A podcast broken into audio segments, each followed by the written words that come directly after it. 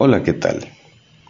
Les saludo en este domingo 19 de noviembre de 2023, día en que la palabra de Dios nos invita a reflexionar en la parábola de los talentos. Un texto más que oportuno porque estando al final del año litúrgico, todos tenemos que recordar que al final de nuestra vida Jesús nos pedirá cuentas de la vida y de los talentos recibidos.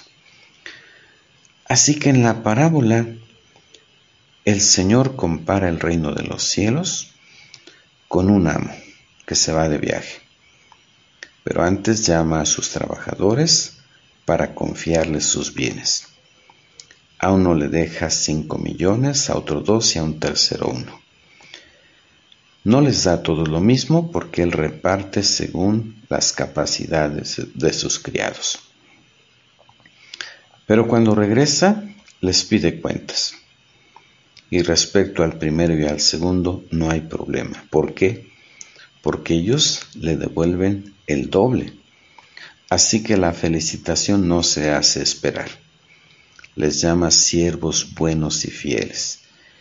Y les anuncia que por haber sido fieles en lo poco, se les confiarán cosas de mayor valor, y los invita a tomar parte en la alegría de su Señor. Pero el problema llega cuando se acerca el tercer trabajador, porque éste lo único que hace es enterrar el dinero de su amo, y cuando lo llama se lo devuelve. Sin embargo, esto no agrada al amo. ¿Por qué? Porque él esperaba que todos sus trabajadores a su regreso hubieran acrecentado su dinero. Y por eso le llama siervo malvado y perezoso.